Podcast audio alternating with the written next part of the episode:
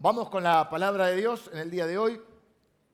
Vamos a hablar acerca de hechos e interpretaciones. Un pastor citando a Nietzsche. Nietzsche no es muy, muy pero bueno, Nietzsche decía, no existen los hechos, solo hay interpretaciones. Y yo quiero hablar acerca de eso, de cómo nosotros interpretamos los hechos que nos tocan vivir.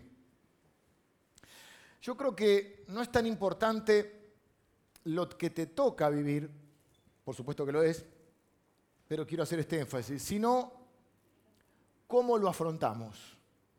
Repito, no es tan importante a veces lo que te toca vivir, sino cómo lo vas a afrontar. Y en gran manera eso depende de cómo interpretamos lo que estamos viviendo. ¿Por qué decía Nietzsche que no hay hechos sino interpretaciones? Es porque fíjense cómo nosotros procesamos aquello que vemos. O Dos personas reciben la misma noticia y no reaccionan de la misma manera o no la interpretan de la misma manera. Dos personas analizan bueno, pongamos un ejemplo bien práctico ahora, analizan la realidad política de un país y tienen visiones completamente diferentes. Los cristianos tenemos la costumbre muchas veces de decir la Biblia dice, y hay cosas en las cuales no hay discusión, y hay otras cosas que la Biblia dice según la interpretación que hacemos. Por eso existen eh, religiones o denominaciones también que, utilizando la misma Biblia, tienen diferentes interpretaciones acerca de algunas cuestiones.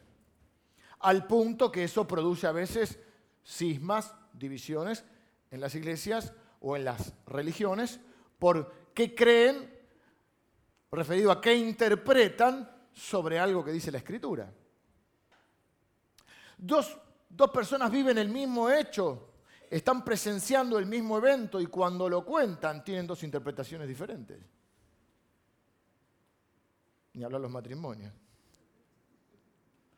O, los amigos, cuando te están contando algo y, pareciera que fueran dos hechos diferentes, ¿no? Eh, el sufrimiento no solo es producido por lo que vivimos, sino por cómo lo vivimos. Hace un rato hablaba con una hermana, tiene su, hijita con fiebre, y todos los que hemos tenido hijos chiquitos, si el primero tiene fiebre y el mundo está por acabarse porque tu primer hijo tiene fiebre y vienen los abuelos y todo el mundo llama. Al segundo, bueno, más o menos, y al tercero le decís, tomate un ibuprofeno, che, está en la caja de los remedios. Porque no solo es lo que vivimos, sino cómo lo vivimos, cómo lo interpretamos. Y la interpretación de lo que estamos viviendo tiene que ver con un montón de cosas, con las experiencias previas, con el temperamento, con el origen, diríamos, eh, los antecedentes culturales de cada uno, las historias de vida que hemos tenido. Y todo eso influye en la manera en que afrontamos lo que nos sucede, que en gran parte depende de la, interpretación que hacemos de esa situación. Por eso, no es tan importante mi situación, sino cómo la voy a interpretar. Y a veces nosotros queremos que Dios cambie o deseamos que Dios intervenga para cambiar una situación, pero a veces Dios no cambia la situación, pero lo que nos dará es una nueva interpretación de lo que estamos viviendo. Y esa interpretación va a cambiar nuestra manera de vivirlo y nos va a cambiar a nosotros como personas.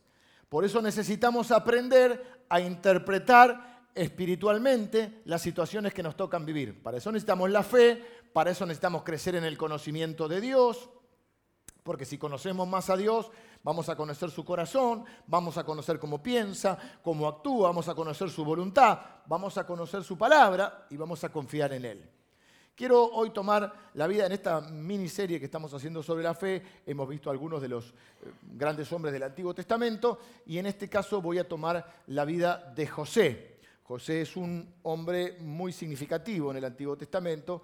al punto que se lo ha llevado al cine o a los dibujitos la vida de José. José, también conocido a veces como el soñador, eh, hermano, uno de los doce hijos de Jacob. Jacob es uno de los patriarcas de Israel. Dios se presenta como el Dios de Abraham, de Isaac y de Jacob. Así le gusta presentarse a Dios. Así dice la Biblia que Dios quiere ser recordado como el Dios de Abraham, de Isaac y de Jacob, porque en cada uno eh, Dios vuelca una experiencia diferente y es un aspecto nuevo que conocemos de Dios. Jacob, Dios le cambia el nombre, hace algún tiempo creo que hemos predicado algo de Jacob, y lo llama Israel, del cual va a derivar el pueblo de Israel. Jacob va a tener 12 hijos con dos mujeres diferentes, y de, esa, de esos hijos serán las 12 tribus de Israel, de lo cual a la postre derivará Israel y de ahí vendrá el Mesías. José es uno de esos hermanos. Yo quiero que veamos tres eventos en la vida de José, o tres hechos. Vamos a hablar de eventos e interpretaciones, ¿sí? No es solo el hecho, sino cómo lo vivo, cómo lo afronto.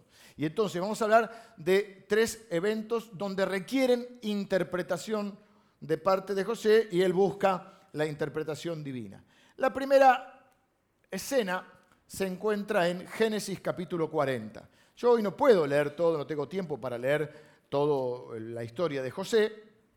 Ustedes se pueden tomar una media horita en sus casas y leer a partir, bueno, pueden leer a partir del, del capítulo, si quieren la historia de Jacob está antes, pero si quieren empezar con la historia de José, eh, pueden empezar en el capítulo 37 de Génesis, donde él va eh, a comenzar su historia y al poco tiempo de comenzar su historia, él va a ser vendido como esclavo por sus propios hermanos. Antes de, darles un poco de contexto, nosotros adelantamos un par de capítulos y nos vamos al capítulo 40, donde lo encontramos a José en la cárcel. Y ahora vamos a ver por qué está en la cárcel. Voy a leer Génesis 40 del 5 al 8 y les doy un poco de contexto. Dice, y ambos, el copero y el panadero del rey de Egipto, que estaban arrestados en la prisión, tuvieron un sueño cada uno su propio sueño, en una misma noche, cada uno con su propio significado. Necesitaba ese sueño una interpretación. Vino a ellos José por la mañana y los miró y he aquí que estaban tristes. Y él preguntó a aquellos oficiales de Faraón que estaban con él en la prisión de la casa de su señor, diciendo, ¿por qué parecen hoy mal vuestros semblantes? Ellos le dijeron, hemos tenido un sueño y no hay quien lo interprete. Entonces les dijo José, ¿No son de Dios las interpretaciones? Contádmelo ahora. Vamos un poquito de contexto. Toda la historia de José está asignado por un par de frases maravillosas. Una es, y Jehová estaba con José. Era visible eso, era perceptible. Él lo percibía a pesar de una vida difícil y complicada y sufrida. Y los demás podían ver que la mano de Dios estaba con él. Y dice la Biblia que la mano de Dios estaba con José y prosperaba a José en todo lo que hacía. Pero eso no significa que tuviera una vida fácil. José está preso. Pero ¿cómo llegó a estar preso ahí? ¿Cómo, ¿Miren cuando la película te hacen la saga para adelante y cuando te hacen para atrás? Las la precuela, las chicas que están ahí, ¿viste? Entonces vemos, no sé, Harry Potter y vemos la, ¿Hay precuela de Harry Potter? No hay precuela. ¿De cuál hay precuela? ¿El Señor de los Anillos? El Señor, la, precuela. Si vos viste todas las películas y para, para, para. Tenemos que venderte una película más. El capítulo posterior no. Vamos a ver cómo arrancó la historia. No vamos a la precuela de José. José es hijo de la mujer que ama Jacob. Jacob tiene 10 hijos, él y Benjamín, que es el más chiquito, de ahí viene que dicen el Benjamín de la familia. Benjamín es el más chiquito y José. Son hijos de la misma madre y eh, por lo tanto tienen un lazo muy especial. Pero tiene otros hermanos José que son de otra mamá. Y el papá tiene preferencia por José, porque es hijo de la mujer que ama. Entonces a él le compra la ropa en el shopping y a los otros en la saladita. En la salada. Dice la Biblia que le regaló a José una túnica de colores y a los otros una túnica. Pónete lo que encuentres. Y este, eso empezó a generar celos. Qué feo cuando los papás hacen diferencias con sus hijos. Podemos tener diferentes formas de relacionarnos porque cada uno es cada quien, es individual, pero nuestros hijos mm, eh, no hay que hacer diferencias, ya que obviamente son nuestros hijos. Sé que los amamos por igual, pero a veces porque uno no se entiende más o porque uno se porta mejor o porque fuera, eh, hacemos diferencia, no debe hacerla. Esto generó un gran problema entre los hermanos. Y después José, medio inocente, dice, ¿sabes muchacho? Tuve un sueño. Ah, qué lindo, Sí, tuve un sueño. En el sueño estábamos recogiendo espigas en el campo, manojos, y mi manojo se mantenía erguido y todos los manojos de ustedes se inclinaban hacia el mío. Oh, Qué lindo. Qué lindo sueño, José. ¿Cómo te queremos? A veces no hay que contar todos los sueños que uno tiene. A veces no hay que contar todas las bendiciones. No todo el mundo. Porque el sueño era de Dios. Él necesitaba reinterpretar el sueño. Él va a reinterpretar incluso su pasado 20 años después. Pero el sueño era de Dios. Parece un sueño humano, egocéntrico. Ah, viste, uno de los hermanos era argentino le dijo, ¿y vos a quién le ganaste, José? ¿Quién te cree que sos? Entonces hay que ver con las bendiciones. Tenemos que contar a la gente que realmente se alegra. Porque no todo el mundo se alegra. Y hay cosas que no hay que contar, que guardar en el corazón. Como María que dice que cuando, la mamá de Jesús, que cuando se le apareció el ángel, todo ella guardaba todo en su corazón. Bueno.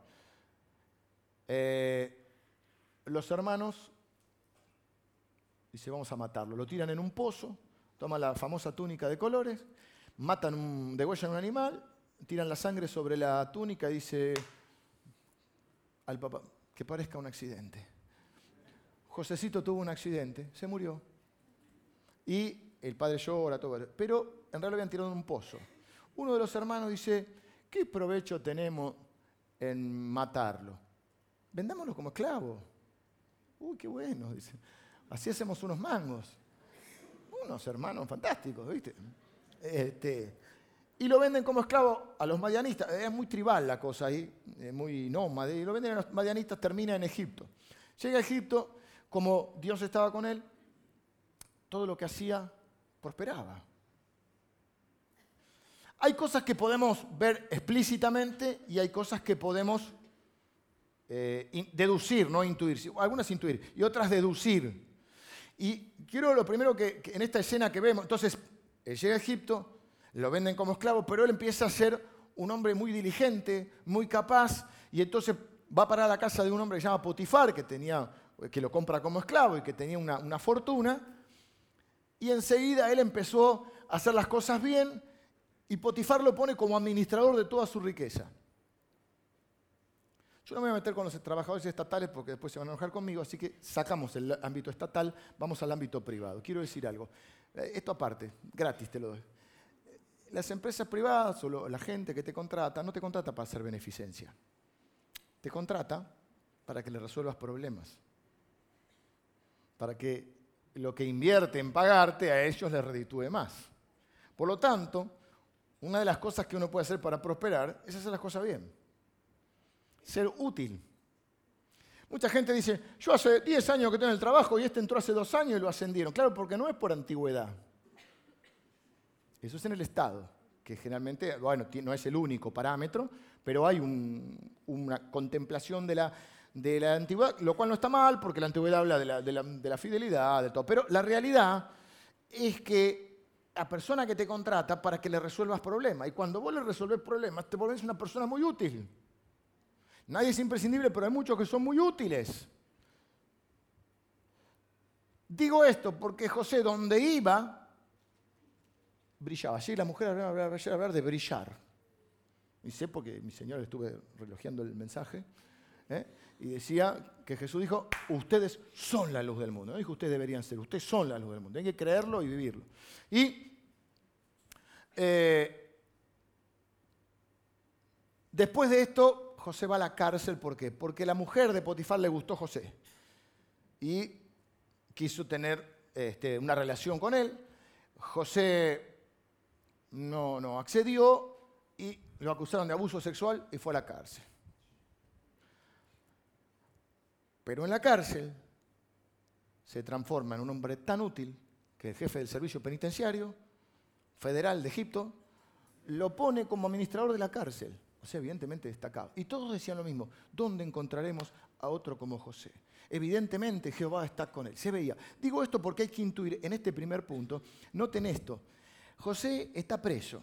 Podría estar preso además de la amargura, del dolor. Mis hermanos me vendieron, me traicionaron, me, me amargaron la vida, me dieron por muerto, no puedo ver más a mi familia, estoy en otro país, tuvo que aprender el idioma, tuvo que vivir como un egipcio, hablar como un egipcio, caminar como un egipcio. tuvo que aprender los jeroglíficos, que son una cosa de loco. Y él podría estar resentido, y sin embargo él siempre lo vemos de buen semblante. Porque para que las cosas te salgan bien tenés que estar bien. Y entonces él dice justo, él podía estar diciendo justo que sacaba, estaba sacando la cabeza, que estaba como administrador de Potifar, ahora a la cárcel injustamente. Podría estar destruido ese hombre si interpretara las cosas de esa manera. Pero fíjense que él tiene tiempo de... Se nota, hay puesto de cosas que las, eh, las podemos deducir. No dice, en otros pasajes vamos a ver, como el de eh, cosas que son explícitas, en este es implícito, que él es una persona que está de buen ánimo, porque él lo mira a los otros que están presos y le dice, che, te veo mal. Al copero y al panadero. ¿Qué les pasa que andan mal? Él tendría que estar mal. Y yo creo que acá hay una primera cosa que podemos aprender. A veces, para salir de nuestro dolor, tenemos que ocuparnos un poquito de la vida de los demás. A veces estamos tan ensimismados en nosotros que es entendible y que estamos viviendo algo. Y repito, no es solo lo que vivimos, sino cómo lo vivimos. Él está viviendo un drama. Cualquiera que viera que pudiera ver la vida de él, nosotros porque ahora ya conocemos toda la historia, algunos de nosotros sabemos que termina bien, pero una historia tremenda. Pero hay gente que es capaz de canalizar todo eso. Liri, mi esposa, esta semana, con la esposa de otro pastor de otra iglesia, que estamos armando un, congreso de mujeres, eh, fueron a entrevistar a una hermana en Cristo ahora. ¿Cómo se llama ella? ¿De nombre? Edith. Bueno, una mamá del Paco. Le decimos la mamá del Paco, por eso no se acordamos el nombre. Una, después Lili me contó una historia que vos decís, Job la tenía pero fácil. Una historia extranjera, llega al país, queda embarazada adolescente, la echan de la casa. Bueno, todo testimonio se puede contar porque ella de hecho lo va a contar, es una entrevista que le están haciendo. Se le murieron dos hijos. Bueno, toda, toda. Y ella canalizó todo eso y resulta que es una de las mujeres fundadoras de toda una organización en Ciudad Oculta, donde trabaja con las mamás del Paco, donde ya le nombraron ciudadana ilustre, no sé dónde. Pues, ¿cómo superó? Yo estaría tirado en la cama, así, ¡ah! pudo volcar eso. Yo creo que algunas formas, a veces, de, una buena forma de salir de nuestro propio dolor es ver qué le está pasando al otro. Primero, no es ese mal de mucho consuelo, no digo porque sea así, pero a veces nos ayuda a dimensionar nuestros problemas. Y también entender que en esta vida todos sufrimos. Y que a veces el poder ocuparnos de otros nos hace liberar nuestro propio dolor. Eh, se, junta se encuentra con estos dos, el copero y el panadero del faraón, que dos están presos, no sabemos por qué, y le, tienen un sueño. Y fíjese, notaste la actitud de José. José dice, eh, no soy yo, ¿eh? es Dios el que puede interpretar los sueños.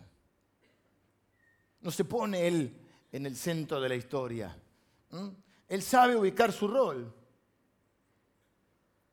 Él dice, es Dios el que puede darle sentido a todo esto. Muchos de ustedes están hoy acá porque le están buscando el sentido a lo que están viviendo porque solo Dios puede darle significado a tu pasado, a tu presente, a tu dolor, a tu situación. En, ese porqué que tantas veces nos preguntamos, solo Dios puede darle sentido a algunas cosas. Pero hay que poder interpretarlo y por eso necesitamos verlo desde la perspectiva de Dios. Fíjense, cada cosa depende cómo la veas, ¿no? Yo acá los veo de una manera, por ejemplo, a los de arriba. Pero si yo vengo acá los veo de otra manera. Y si voy acá, algunos de ustedes ya no los veo. Porque depende de la perspectiva.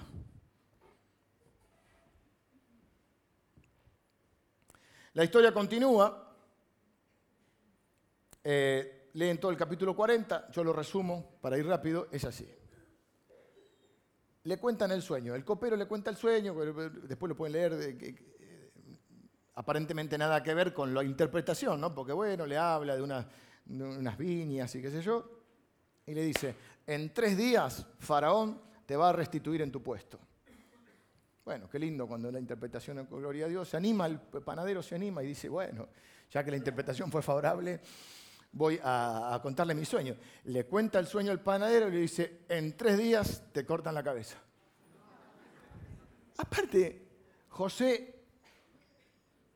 no puede, no tiene el poder para cambiar el significado del sueño. Lo que puede hacer es interpretarlo, pero dice, al cabo de tres días quitará Faraón tu cabeza de sobre ti y te hará colgar en la horca y las aves comerán tu carne de sobre ti. No hacía falta ser tan explícito. Puede decirle, mira, no hay un buen pronóstico.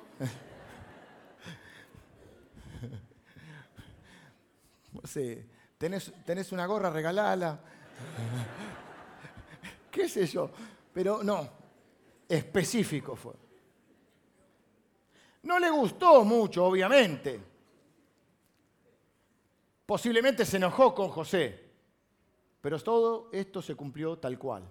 A los tres días, el copero fue puesto de vuelta en su lugar y el, el jefe de los coperos y el jefe de los panaderos al horno, diríamos.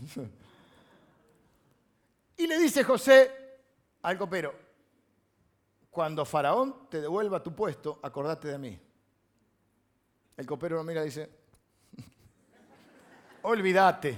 Él fue el que se olvidó. Y me preguntó un hermano cuando terminó la reunión, dice, pero no es muy interesado que, le dice, acordate de mí, cuando tenemos que hacer un favor, eh, vamos a andar preguntando, che, acordate del favor que te hago. No, no, no. Nosotros tenemos que entender que la Biblia es tremendamente honesta y nos cuenta la vida de la gente justamente para que nos, veamos que son personas normales personas de carne y hueso, con un pescuezo, decía. Y, personas que tienen. Y dice, y no, no es un patrón para seguir. No es que cada vez que vas a hacer un favor le tengas que decir a alguien, acuérdate de mí. ¿eh? Pero sí que si estás preso, y capaz que en una circunstancia así, eh, hubieras dicho, che, dame una mano. O sea, yo no me pongo a juzgar exactamente, no, porque si no te decía, oh, José fue perfecto. No estoy diciendo que José fue perfecto. Estoy contando lo que Dios hizo, porque al fin y al cabo esa es la diferencia entre testimonio y biografía. Nosotros contamos testimonio, no biografías. Porque biografía es la historia de mi vida, el testimonio es la historia de lo que Dios hizo en mí. Él es el protagonista. Eh, pero el copero se olvidó. No seamos nosotros de los que se olvidan, de los que han hecho algo por nosotros. Creo que algún domingo pasado dije también, citando a otro panadero, amigo, no seas de lo que alguien hace 99 por vos y porque no hizo 100 lo crucificaste. Quedémonos con lo bueno. No, porque mi madre no me quiso. Eh, te tuvo, che. Ya está, estás acá. Va. va, va. Esta es la primera interpretación. Continúa la historia.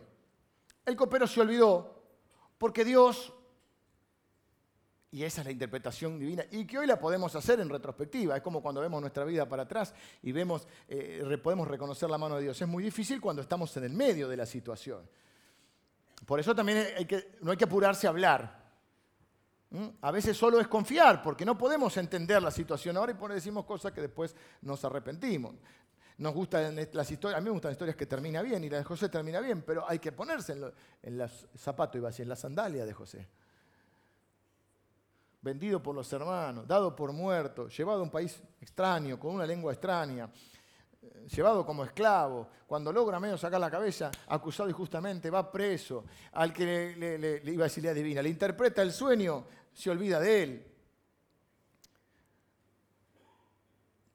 Pero Dios muestra su soberanía y su mano en que lo que a veces nosotros creemos que es un problema, en realidad luego Dios lo transforma en una oportunidad. Porque este aquí que Faraón también tuvo un sueño. Y es la segunda escena que quiero que veamos. En el Faraón tiene un sueño, llama a todo su consejo y a los magos que tenía cerca para que le interpreten el sueño y nuevamente nadie podía interpretar el sueño. El copero, entre copa y copa, se acordó. Digo, tengo un amigo tengo un amigo en la cárcel que a mí me interpretó un sueño y lo llaman a José. Y Faraón lo llama a José y le cuenta el sueño. Solemos orar en contra de los problemas que llegan a nuestra vida, pero a veces esos problemas proveen la oportunidad que hemos estado esperando, pero a su debido tiempo. Pero tenemos la reacción inmediata. Yo no digo que el diablo no sea un mal diablo, o sea, es un buen diablo porque hace bien su trabajo, o sea, es un mal diablo, usted me entiende. Pero llega algo malo a nuestra vida y lo primero que hacemos es reprender al diablo. Y por la duda hay que arrepentirlo. Pero también hay que interpretar, porque por ahí creemos que algo es del diablo y por ahí es de Dios. Y muchas veces lo que aparenta ser un problema nos va a proveer la oportunidad que estábamos esperando. Esto parecía un problema. Él también lo podía haber interpretado así, uh, ahora me llama el faraón, ahora me corta la cabeza. El faraón se ve que tenía un carácter medio bravo, ¿no? Porque por una cosita así, pum, a este le cortó la cabeza o puedo decir, es la oportunidad que estaba esperando. Entonces va delante del faraón y de vuelta él no dice yo, porque yo, porque yo no, él dice, es de Dios la interpretación.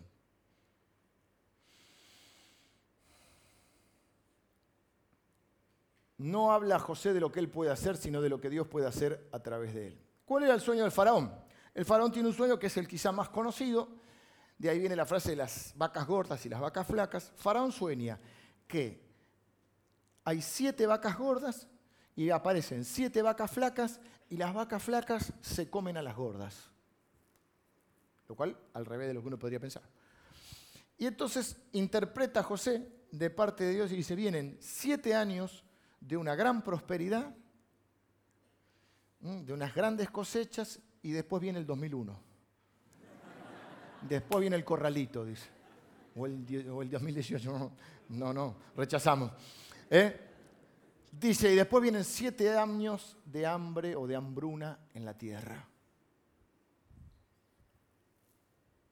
Esto es importante.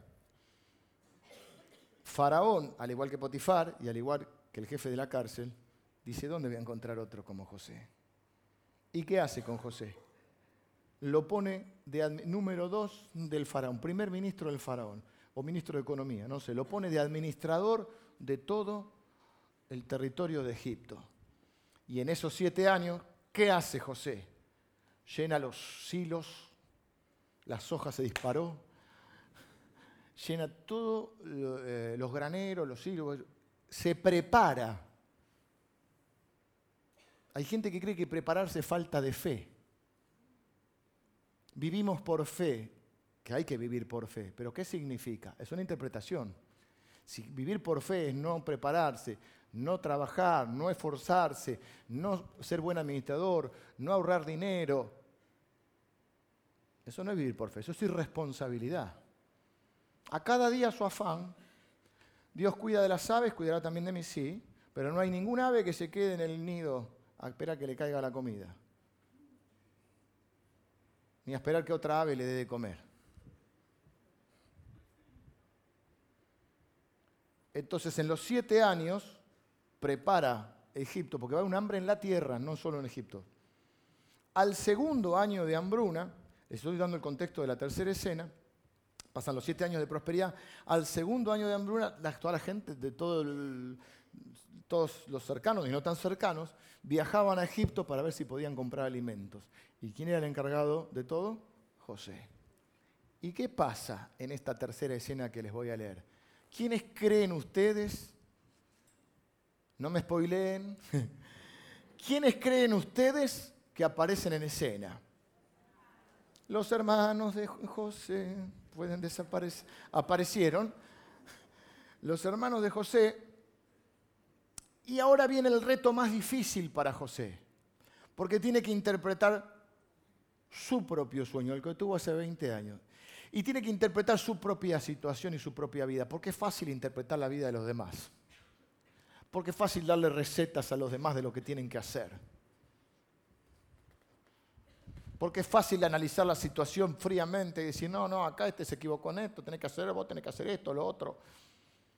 Los hermanitos farmacéuticos que te dan la receta. Tres padres nuestros. Pero qué difícil es cuando tenemos que analizar nuestra propia vida, nuestra propia situación Porque qué, qué, qué, ¿Para qué? Son las nueve de la mañana, no sé qué hora es. Me tomé dos cafés y no puedo despertar. Qué difícil es poder interpretar objetivamente, o espiritualmente ya sería un golazo, cuando están en juego nuestras emociones, nuestros sentimientos, nuestra historia, nuestros miedos, nuestro temperamento. Entonces vos viste, te pasó, hay un patrón en tu vida que se repitió, un patrón de conducta o una situación repetitiva, y cuando viene una nueva situación, vos no la vas a analizar tan objetivamente porque vas a estar influido por todo lo que pasó. Suponete una persona que tiene una historia de abandono, cuando esté delante de una nueva situación, ¿qué va a ser su miedo? A que lo abandonen. Una persona que sufrió desprotección o que sufrió una, eh, mm, necesidades, sufrió necesidades económicas. Él tiene que interpretar su propio, no solo su propio sueño, sino su propia situación a la luz. Tiene que interpretar su presente para poder resignificar su pasado. Parezco un... Pero miren, parezco un psicólogo, pero no lo soy. Para darte un poco de contexto, se encuentra con los hermanos, lo mismo que lo vendieron. Solo que ellos no lo reconocen a él, pero él sí los reconoce. Génesis 45, saltamos un par de capítulos, y vamos del 1 al 5. Yo leo esto y les termino de dar contexto y los que están medio dormidos, despiértense ahora. Eso puede ser un problema de interpretación. Yo puedo creer que vos estás dormido. Me decís, no, pastor, estaba orando. Estaba intercediendo por su mensaje. Es un problema de interpretación. Yo no, estoy aburrido, estoy predicando mal. No, no, dice, yo estaba conmovido por su palabra. 45 eh, dice, no podía ya José contenerse delante de todos los que estaban al lado suyo y clamó, Haced salir de mi presencia a todos. Y no quedó nadie con él al darse a conocer José a sus hermanos. Claro, los hermanos no lo reconocieron porque José estaba vestido de egipcio ahora.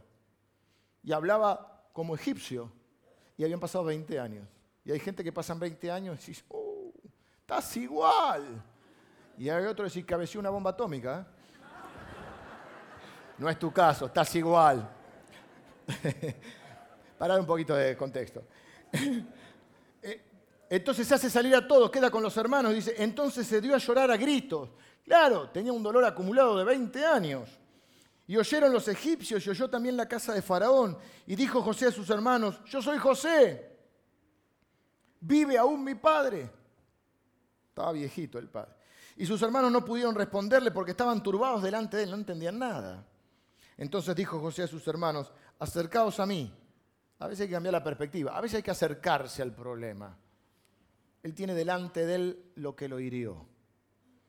Y ellos se acercaron y él dijo, yo soy José vuestro hermano, el que vendisteis para Egipto. Ahora pues, no os entristezcáis ni os pese de haberme vendido acá, porque para preservación de vida me envió Dios delante de vosotros. José se encuentra con los hermanos, los hermanos no los reconocen, él sí los reconoce. Dios te pondrá en situaciones donde estés en capacidad o en oportunidad de ayudar al que te hirió.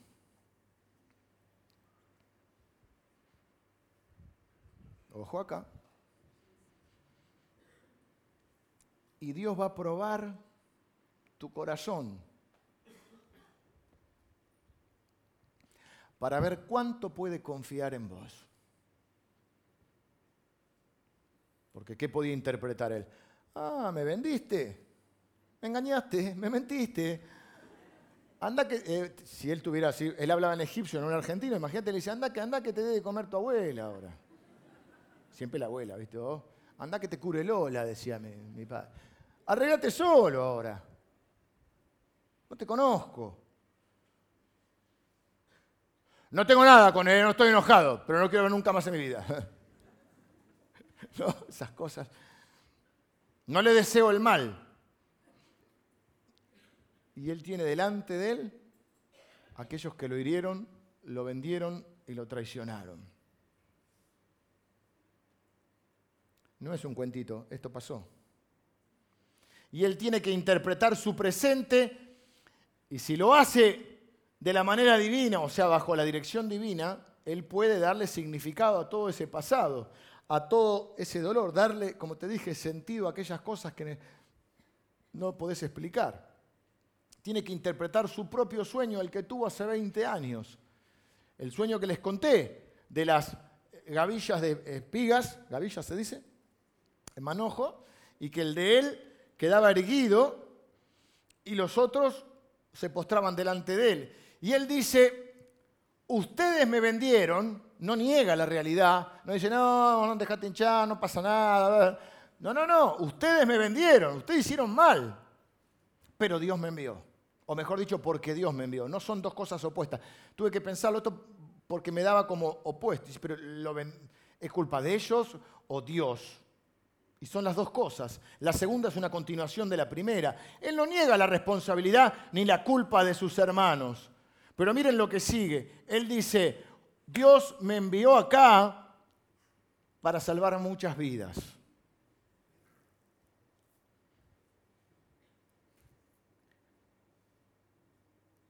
Dijimos que desde de estas tribus luego se conforma la nación de Israel y de la nación de Israel viene el Mesías, Jesús. Jesús obviamente es judío. Es decir, por supuesto que estaba en la provisión de Dios, pero fíjate la interpretación divina que él hace. Él dice, no, no, esto no fue sin sentido, esto pasó para que yo ahora pueda salvar la vida de mucha gente, entre ellos la de mis hermanos y toda la familia de los hermanos. Si José no hubiese sido vendido como esclavo, y no hubiese llegado a Egipto y no hubiese pasado todo lo que pasó durante todos estos años en la vida de José, el pueblo de Israel no hubiese existido como tal, por lo tanto no hubiese podido venir el Mesías. Una, hambre una hambruna total en la tierra, José le vende a ellos porque son sus hermanos. Es decir, lo que hace José es una interpretación divina no lo interpreta a través de su dolor, a través de su amargura, a través de su sed de revancha. Lo interpreta a través del lente, o lo filtra, mejor dicho, a través de la interpretación divina. Le da un sentido a todo a través de poder verlo con los ojos de la fe y con los ojos de Dios. Yo les dije que algunas cosas son explícitas y otras son implícitas. Yo creo que él siempre tuvo no sé si siempre tenía claro todo, pero sí tenía claro esto que hasta los demás, hasta los incrédulos podían ver, que Dios estaba con él. Porque si no, un hombre que está en la cárcel, injustamente, vendido por los hermanos, y toda la historia que les conté, ¿cómo está de, buen ánimo? ¿Cómo es capaz de administrar primero la fortuna de, Potifar, que es este millonario de la época. ¿Cómo está en condiciones de, sobreponerse a la cárcel y a la acusación a la condena injusta, sobreponerse y terminar siendo el administrador de la cárcel? ¿Cómo está siempre le está en buen semblante y la historia va a repetirnos cada rato. Y, y Dios estaba con José. Él mira esto y dice, ha pasado muchos años, 20 años habían pasado. Ha pasado muchos años de que ustedes me vendieron. Ha pasado muchos años de que ustedes me lastimaron. Han pasado muchos años desde que, y ahí ponele muchos o pocos años de lo que te haya pasado. Pero ahora tengo una interpretación del evento. He pensado mucho en esto y pienso que no es el evento lo que determina el resultado en tu vida, sino la interpretación que hagas del evento. Ustedes me vendieron, ese es el evento. Dios me envió, esa es la interpretación. Yo mi bosquejo, soy muy prolijito, lo puse de dos colores diferentes para resaltarlo, en verde y en rojo. Ustedes pueden marcar en la Biblia, depende de la versión, lo dice con otras palabras, ¿no? Dice, no os entristezcáis ni os pese de haberme vendido. Ustedes me vendieron. Eso no, no es, no, no, no pasó nada. Sí pasó. Porque, fíjense, no dice pero, dice porque, para preservación de vida me envió Dios delante de vosotros. El evento ustedes me vendieron. La interpretación, Dios me envió para salvar vidas. Y eso resignifica su presente, o le da sentido a su presente y resignifica, su pasado. ¿Qué quiero decir con que resignifica? Que le da un nuevo significado. Ya no soy una víctima de lo que me pasó. Soy un sobreviviente, puede ser, pero Dios estaba ahí, Dios me estaba preparando para esto, como en el caso, me, estoy acordando ahora, de mm, la que ganó el concurso de belleza, Esther. Esther pasa todo en un momento y dice, ah, para esto llegué a este lugar. Se ve que Esther era una mujer hermosa, gana un concurso de belleza, se hace la, la, nombran esposa del, rey y vimos todo el libro de Esther completo, está la serie. Y de golpe ella también salva a su pueblo y dice, para esto y una historia de huérfana y, la creó un tío y, para esto he llegado, para este momento. Y pienso que estas son las dos cosas en nuestra vida, hechos e interpretaciones, o eventos e interpretaciones. Y la pregunta que quiero hacerte, acá se me despierta todo el mundo porque estoy terminando. No oren ahora. Hechos e interpretaciones. ¿Por cuál de las dos vas a vivir?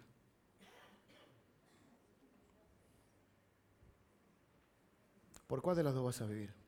¿Por lo que te toca o por cómo lo vas a interpretar? Y tengo que hacerte otra pregunta más profunda también. ¿Quién va a ser tu intérprete? ¿Tu dolor? ¿El rencor? ¿La amargura? ¿O Dios? Hay dos maneras. O puedo interpretar la vida a través de Dios o puedo interpretar a Dios a través de la vida. Es decir, Pongo un ejemplo. Vamos a interpretar a Dios a través de la vida. En la vida me toca sufrir, entonces interpreto a Dios diciendo Dios es malo, o Dios me dejó, o Dios me abandonó. Y si no, interpreto la vida a través de Dios. No, no, Dios me eligió. La obra que empezó en mi vida la va a terminar. Dios va a cumplir su propósito en mí. Él está conmigo. La mejor interpretación, porque a veces no tenemos interpretación de lo que está pasando. Necesitamos el tiempo. 20 años necesito José. Pero sí tenía una interpretación siempre José. Dios está conmigo. Me ha prometido que no me va a dejar. Me ha prometido que nunca me desamparará. Él está conmigo. Cuando estoy en lo de Potifar, cuando estoy en la cárcel o cuando estoy en el, en el trono. Esa es la interpretación que quiero que hagas siempre. Dios está conmigo. En la vida nos pasa.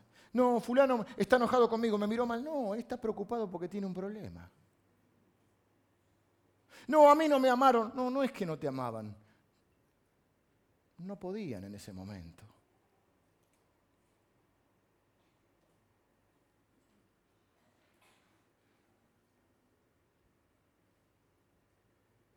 Me defraudaron, no, tenían problemas. Ellos también tenían problemas.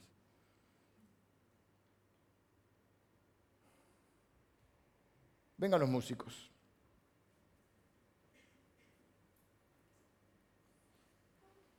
Pensé que que me iba a morir en el horno de fuego. Seba, que está por Seba está predicando de lo, del Sadrán Mesaga del Nego. Ayer predicó Seba, pastor de jóvenes. Y dice que Sadrán Mesaga del Nego van al horno de fuego. Y uno pensé, pensé que me iba a morir.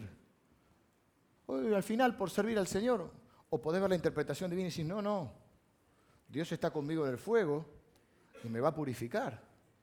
Porque mi fe se purifica en las pruebas. Y cuenta la historia que los tiraron a un horno de fuego que lo habían calentado siete veces y que, los que lo tiraron se quemaron y que cuando fueron a ver al día siguiente, dice, che, ¿no tiramos tres? Si yo veo cuatro. Y el cuatro es semejante al Hijo de los Dioses, porque Dios estaba con ellos, el ángel de Jehová estaba con ellos. Y dice que lo sacaron de ahí y no tenían ni olor a, a humo, a pelito quemado. ¿Cuántos hacen asado acá? Viste que salí del asado y salí hecho un choripán. De aquí a bañarte porque no humo, viste. Y si se te quema un pelito de la, mano, viste, ni olor a quemado tenía. Pero esa es la interpretación. Dios me abandonó, por eso me tiraron al horno. Oh, Dios se va a glorificar acá. Y va a ser un testimonio. Necesitamos el poder, la sabiduría y la fe para interpretar porque si no vamos a hacer la interpretación equivocada o a través del intérprete equivocado. Entonces entendemos mal. Y él fue capaz de entender su sueño. ¿Sabes qué era la, interpretación? Yo no sé qué interpretación hizo al principio, porque era muy jovencito.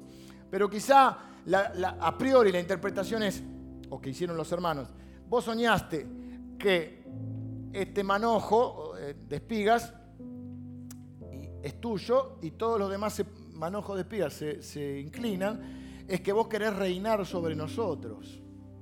Que vos tenés un ego muy grande, que andás a ver vos quién te crees que sos.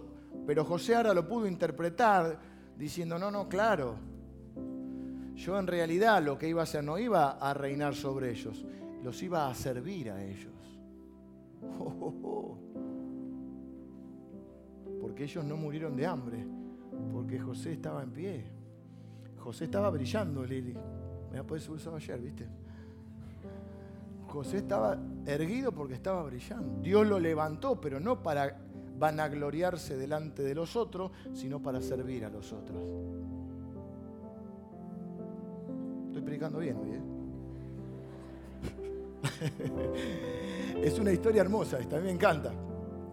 Pregunta entonces, ¿por qué vas a vivir? ¿Por los hechos o por las interpretaciones? Necesitamos la fe y, crecer en el conocimiento de Dios para poder interpretarlo desde el lado de Dios. Entonces lo voy a vivir de otra manera porque lo voy a interpretar de otra manera. Y cuando no, no tenga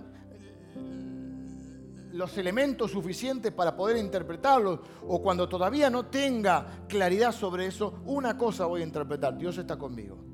El que empezó la obra en mí la va a terminar. Él ha prometido, Dios es fiel. Nunca me dejará ni me abandonará. Todo lo que ocurre en mi vida, Dios va a hacer que ayude a bien. Él va a cumplir su propósito en mí. Fui creado, elegido por Dios y Él va a cumplir un propósito. No solo me va a bendecir, sino que a través mío va a bendecir a los demás. Me van a pasar cosas, me van a pasar cosas, pero Dios está siempre conmigo. Necesitamos a Dios para interpretar nuestro pasado. Necesitamos a Dios para interpretar nuestros sueños.